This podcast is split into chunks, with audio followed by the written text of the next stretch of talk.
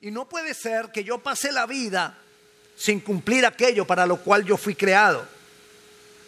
Incluso hay algunos que ni siquiera saben para qué fueron creados.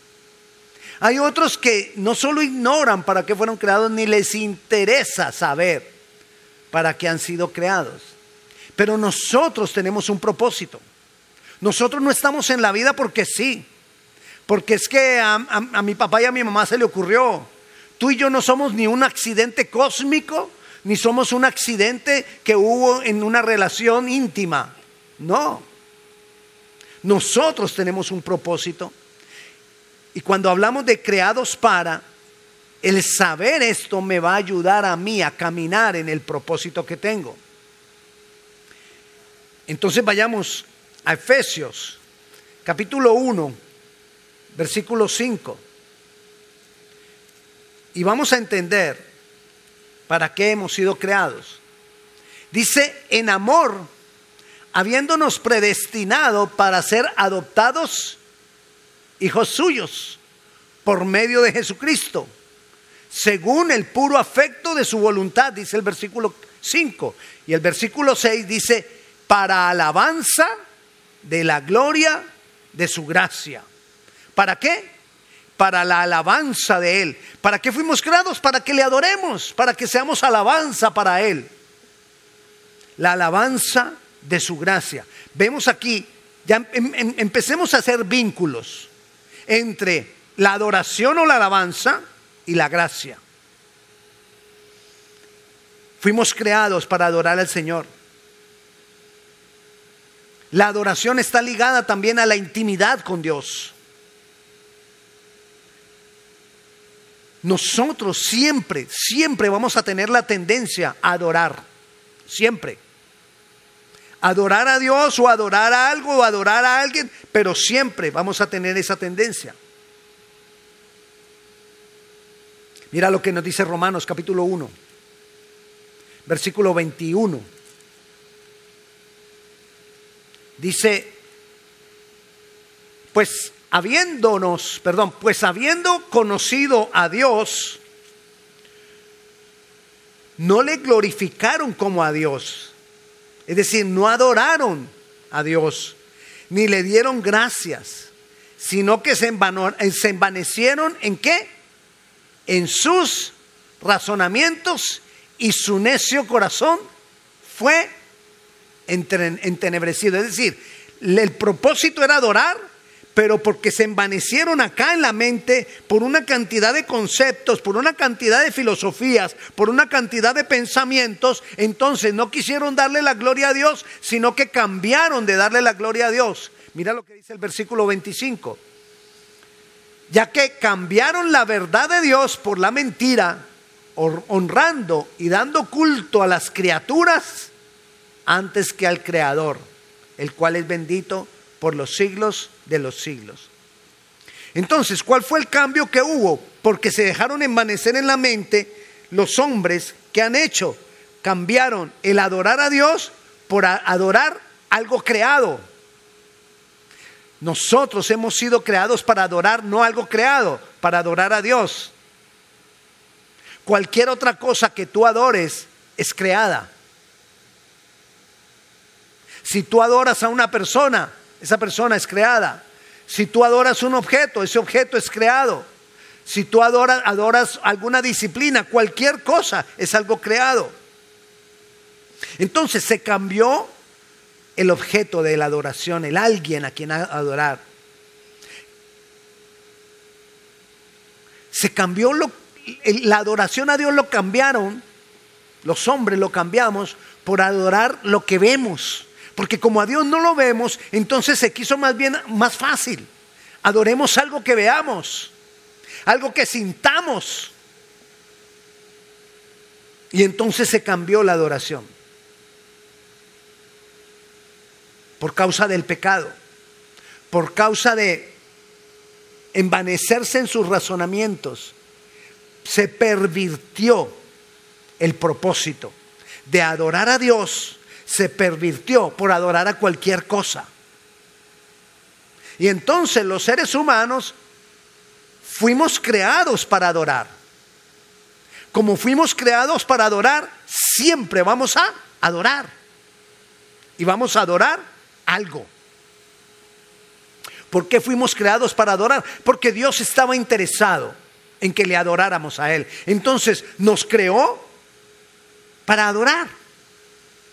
Pero como nos creó con libre albedrío, nos dio la capacidad de que cada uno de nosotros escogiera a quien adorar. Y ahí fue que nos desviamos. Por causa de los razonamientos, filosofías, una cantidad de cosas que vienen a nuestra mente. Si usted quiere verlo claramente, usted se puede leer el Salmo 115. ¿Cómo adoramos? O, estuvimos adorando, porque yo lo hice. Estuvimos adorando cosas inertes, cosas sin vida, objetos. Y terminando, el versículo 8 del Salmo 115 dice claramente que cuando nosotros hemos adorado imágenes, nosotros terminamos imágenes que no hablan, imágenes que no oyen, imágenes que no caminan. Dice que semejantes a ellos son los que las hacen y cualquiera que confía en ellos. Entonces terminamos volviéndonos de la misma manera, duros. Duros para comprender las escrituras, duros para comprender a Dios, duros para tener una relación con Dios. Porque nos vamos haciendo semejantes a lo que adoramos. Fácilmente la humanidad ha caído en idolatría, porque adoramos objetos, adoramos cosas que no tienen vida.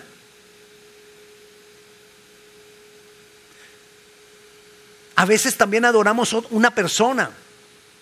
¿Cuántas personas no dicen, mi ídolo es fulano? Mi ídolo es sutano. Y muchos niños van creciendo con la idea de tener un ídolo. Y, se ha vuelto común, se ha vuelto normal que se tenga un ídolo.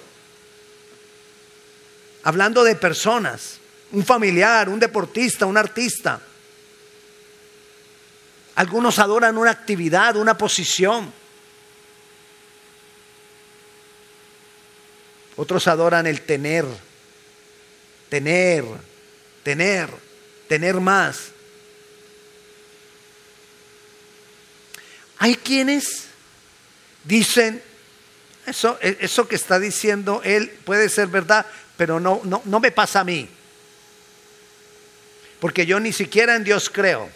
Yo no adoro nada. Eso dicen ellos.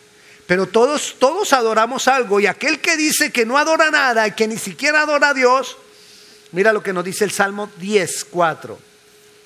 Salmo capítulo 10, versículo 4 dice, el malo, por la altivez de su rostro, no busca a Dios.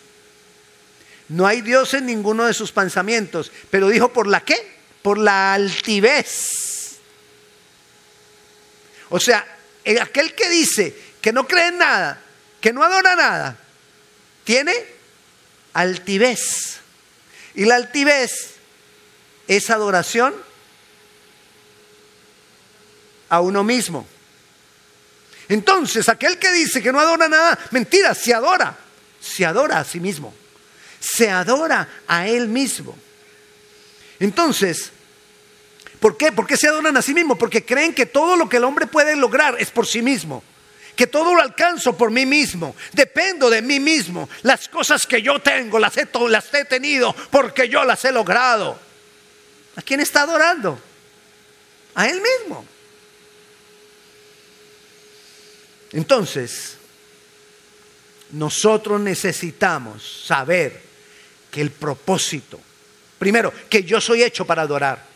Y que entonces yo tengo que decidir por el libre albedrío a quién voy a adorar, porque si no voy a adorar lo que no debo. Si yo no decido por mi voluntad adorar a quien debo adorar, que es el Dios poderoso, el Dios creador, el Dios de la Biblia, el Padre, Hijo y el Espíritu Santo, si yo no decido por mi voluntad adorar a quien debo adorar, que es Él, voy a adorar cualquier otra cosa y voy a estar pervirtiendo el propósito por el cual yo he sido creado. ¿Quieres saber cuál es el propósito para tu vida? Comienza con adorar. Porque el Señor te va a revelar las demás cosas. El deber de adorar consiste en la responsabilidad que nosotros tenemos de adorar al Dios verdadero, al Creador, al Dios de la Biblia. No hay otro, sino Él. Y a Él debemos adorar. Algunos se excusan y comienzan a adorar un intermediario entre Dios y nosotros. Pero ¿qué nos dice 1 de Timoteo 2:5? Dice, porque hay un solo Dios y un solo mediador entre Dios y los hombres. Jesucristo, hombre. Entonces, si hay que adorar algún, si yo pudiera adorar algún mediador entre, entre nosotros y Dios, llego a lo mismo. ¿A quién voy a adorar? A Jesús. Porque es el único mediador, no hay otro. No hay otro mediador. No hay quien pueda hacer el puente.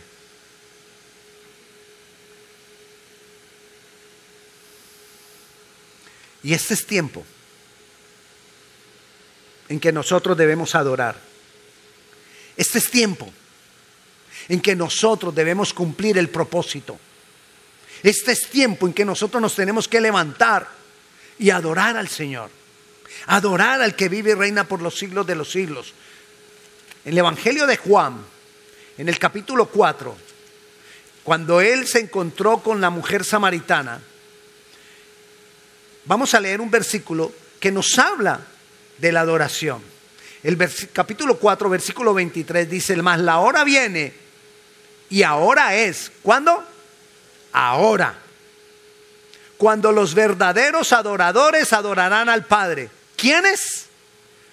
Los verdaderos adoradores. Los verdaderos adoradores adorarán al Padre. ¿Cuándo dice que, hay que hacerlo? Ahora. Ahora es ya. Y dentro de dos horas también es ahora. Y mañana por la mañana también es ahora. Y pasado mañana también es ahora. Entonces, ¿cuándo debo adorar? Cuando dice ahora, ¿Cuándo debo adorar? Siempre. Porque adorar no es solamente cantar a Dios. Yo adoro al Señor cuando yo le doy gloria y alabanza a Él con mi vida. Y yo le debo dar gloria y alabanza a Dios con mi vida siempre. Entonces tengo que adorar siempre. Es necesario. Es necesario que los verdaderos adoradores el versículo que sigue, si lo leyéramos, dice que es necesario que nosotros adoremos al Padre. Y cuando dice que es necesario, nos habla de la responsabilidad que tenemos de adorar al Padre. Entonces, no es solo si queremos, es una responsabilidad que tú y yo debemos de tener. Es decir, la adoración se vuelve, se tiene, como es un propósito, perdón, como es un propósito, se tiene que volver una decisión. Como es un propósito y es una responsabilidad, se tiene que volver una necesidad. Como es un propósito, una responsabilidad, se tiene que volver como algo imperativo, algo que yo tengo que hacer. Voy a adorar. No es algo que yo pueda aplazar. No es algo cuando, cuando tengo ganas o cuando no tengo ganas. La adoración no es para cuando tienes ganas. La adoración es siempre. Es necesario que lo hagamos. No es una opción la adoración a Dios. Es algo que tenemos que hacer y ahora adorarle. Pero volvamos, ¿quiénes son los que deben adorar? Ahí nos está hablando de la condición del adorador. Porque en la condición del adorador decía, porque es necesario que los verdaderos adoradores, es decir, ¿cuál es la condición del adorador? Que sea un verdadero adorador. Cuando lo, ah, porque más la hora viene y ahora es cuando los verdaderos adoradores adorarán. Usted recuerda, míreme y usted me dice, ¿qué piensa yo que estoy haciendo? Antes de que le diga que, que si usted recuerda. Señor, Señor, Señor, ¿qué estoy haciendo? Si usted me ve de lejos, adorando. Y entonces estos hombres decían, Señor, Señor, Señor. Y entonces le empezaron como a dar gracias. En tu nombre eché fuera demonios.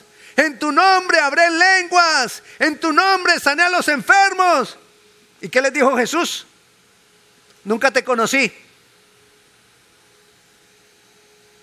Y estaban adorando. Quería decir que eran falsos adoradores. Y esos falsos adoradores echaron fuera demonios. Y esos falsos adoradores hablaban en lenguas. Y esos falsos adoradores sanaron enfermos. Esos falsos adoradores, ¿dónde crees tú que hacían todo eso? Hablar lenguas, echar fuera demonios, sanar enfermos. ¿Dónde? Probablemente en la iglesia. O sea que esos podrían haber estado, ¿dónde? En una iglesia. O sea que en una iglesia puede haber verdaderos adoradores y falsos adoradores. Y nos parecemos. Yo tengo que fijarme que yo le tengo el fundamento que es a la adoración. ¿Cuál es el fundamento que es a la adoración? La gracia es el fundamento de la adoración. ¿Qué es la gracia? La gracia es el Evangelio, la gracia es lo que, lo que el Evangelio trajo. ¿Qué es el Evangelio? Que Jesucristo, siendo Dios, se hizo hombre por nosotros, hizo lo que nosotros éramos incapaces de hacer, cumplir con todo. Pero no solo hizo eso, sino que murió por nosotros, cargó nuestros pecados, pagó por ellos, resucitó para darnos vida eterna. Esa es gracia que nos regala vida eterna. Ese es el Evangelio. Y con eso nos hace hijos de Dios. Y el verdadero adorador es el que es hijo de Dios. No es lo que hagamos. Lo que me hace un verdadero adorador no es lo que yo haga es quien yo soy. Y yo necesito saber y estar convencido que soy un verdadero adorador. No que voy a la iglesia, sino que soy un hijo de Dios. Voy a la iglesia porque soy un hijo de Dios. Voy a la iglesia porque voy a adorar porque soy un hijo de Dios. Yo no cambié de religión cuando me volví cristiano. Fui católico. Y no me volví, yo no cambié de religión cuando me volví cristiano. Yo dejé la religión cuando llegué a Cristo. Porque es una relación, porque soy hijo. Y yo no voy a vivir una religión, yo voy a vivir es una relación con Él. Y por causa de esa relación con Él, le adoro. Sé que soy pecador y le adoro por la gracia, porque no merezco, no merezco ni siquiera que Él me mire. Pero le adoramos nosotros, porque Él es fiel, porque Él es bueno, porque Él es grande, porque Él es maravilloso.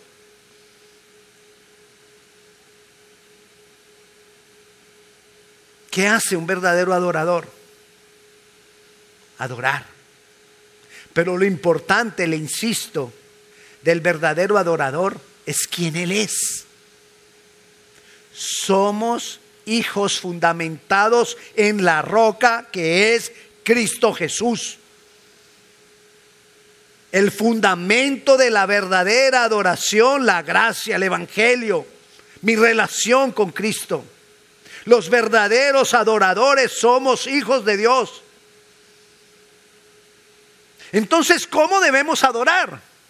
Ahí todavía Juan 23 me sigue diciendo cómo debo adorar. Y en Juan 4:23 dice que entonces adorarán al Padre en espíritu y en verdad. ¿Cómo debemos adorarle? En espíritu y en verdad. quiere decir eso que solamente nosotros podemos adorar a Dios, podemos adorar al Padre si tenemos el Espíritu del Señor. Si no tenemos el Espíritu del Señor, no podemos adorar. Porque es el Espíritu del Señor que nos lleva a la adoración. Es el Espíritu del Señor que hace que nosotros podamos levantar esa adoración a Dios. Es el Espíritu Santo. Los hijos tenemos al Espíritu Santo. Por eso es necesario que seamos hijos, porque los hijos tenemos al Espíritu Santo que nos lleva a una relación con el Padre. El Espíritu Santo dijo, voy a glorificar al Padre. ¿Y cómo glorifica al Padre? Llevándonos a nosotros a una relación con Él. Y en esa relación con Él es que nosotros adoramos. No hay adoración si no hay relación. No hay adoración si no hay intimidad. Yo no puedo decir que yo soy un verdadero adorador si yo no tengo intimidad con Dios. Podemos adorar aquí los sábados, gloria a Dios cantamos, pero si tú no tienes intimidad con Dios normalmente, no estás siendo un adorador. Necesitamos esa intimidad. Necesitamos nosotros adorar. Pero dice en espíritu y en verdad. ¿Qué es en verdad? Que yo no voy a adorar conforme a mis propios conceptos, sino que yo voy a adorar conforme a la verdad de la palabra. Yo no adoro como a mí me parece, yo adoro como dice la palabra. Porque recuerde, esto está aquí no para que nosotros lo manipulemos, sino para que sea guía de nosotros. Dios nos lo dejó, la palabra, para guiarnos a nosotros, para enseñarnos cómo hacer las cosas. Si Él nos hubiera dejado, no nos hubiera dejado esto, podríamos manipular y cada cual adora como quiere. No, es que, es que yo adoro al Señor a mi manera. ¿Y de dónde sacas eso? ¿Cómo que adoras al Señor a tu manera? Él estableció la manera de adorarle y está en la palabra. Hay que adorarlo con humildad. Hay que adorarlo humillándonos nosotros. Pero a veces adoramos con altivez. A veces adoramos con soberbia, creyéndonos más que somos los los como dice usted los eso. Cada país le tiene nombre a eso. A los pero usted sabe quiénes son. Usted sabe cómo son. Usted sabe cómo hablan, cómo caminan, cómo van, cómo vienen. Bueno, nosotros no adoramos conforme a, lo que a nosotros se nos antoja. Nosotros adoramos conforme la palabra dice, porque adoramos en espíritu y en verdad. Así adoramos, así tenemos que adorar. Es nuestro deber con humildad, con humillación, con entrega, sin pensar en nosotros, sino pensando en Él, sin pensar que lo más importante somos nosotros, no, lo más importante en la adoración no somos nosotros, somos Él, es Él. Lo más importante, ¿sabe que hay personas que a veces adoran para recibir algo a cambio? No, la adoración que nos muestra la palabra a nosotros es una adoración desinteresada. Yo no voy a estar interesado en lo que Él me da por adorarle. Yo le adoro agradecido por lo que Él es, por lo que Él ha hecho por nosotros, por la gracia que Él nos ha dado. Y ahí en ese pasaje también nos dice algo importante. Tú te imaginas que tú estés, bueno, aquí, estamos acá, y que vengan y te digan alguien, que alguien muy importante, pongámoslo bien así, bien, que el presidente de la República, perdón, el presidente de, Estados Unidos, la República allá en Colombia, no, que el presidente de la nación está afuera buscándolo a usted. ¿Usted qué, qué pensaría? Yo creo que lo que uno primero dice es, ¿a mí? No, me, no, vaya a decir, no, a mí no me interesa que me busque Señor. Seamos sinceros, uno se sorprende. Uno va a decir, ¿me busca a mí? ¿Y, qué pasó? ¿Y por qué me busca a mí? Bueno, vuélvame a poner el pasaje, por favor, Juan 4:23. Mira lo que dice ahí. Porque también el Padre, tales adoradores, busca. El Padre te está buscando. Ahora imagínate que te digan, hey, no es el presidente el que te busca. Es el Padre Celestial. Es el Rey de Reyes y Señor de Señores que te anda buscando. Ahí sí muchos no dicen, ah, ¿a mí? Sí. ¿Y qué tengo que hacer? Y me tengo que postrar, y me tengo que humillar, y tengo que... Empiezan las preguntas. Pues mi hermano, Él nos está buscando que le adoremos. Él está procurando, Él está procurando, porque buscar es procurar algo. Él está procurando que tú y yo adoremos. Y dentro de ese esfuerzo de Él, porque tú y yo adoremos, dispuso esta noche para Él decirte de alguna manera, hey, te estoy buscando para que me adores.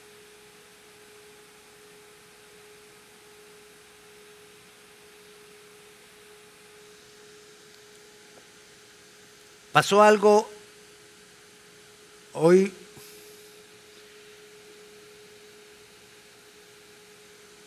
A veces no hacemos, yo no sé si ustedes alcanzaron a ver el, el video que se presentó al comenzar el servicio antes de la entrevista a Lolita.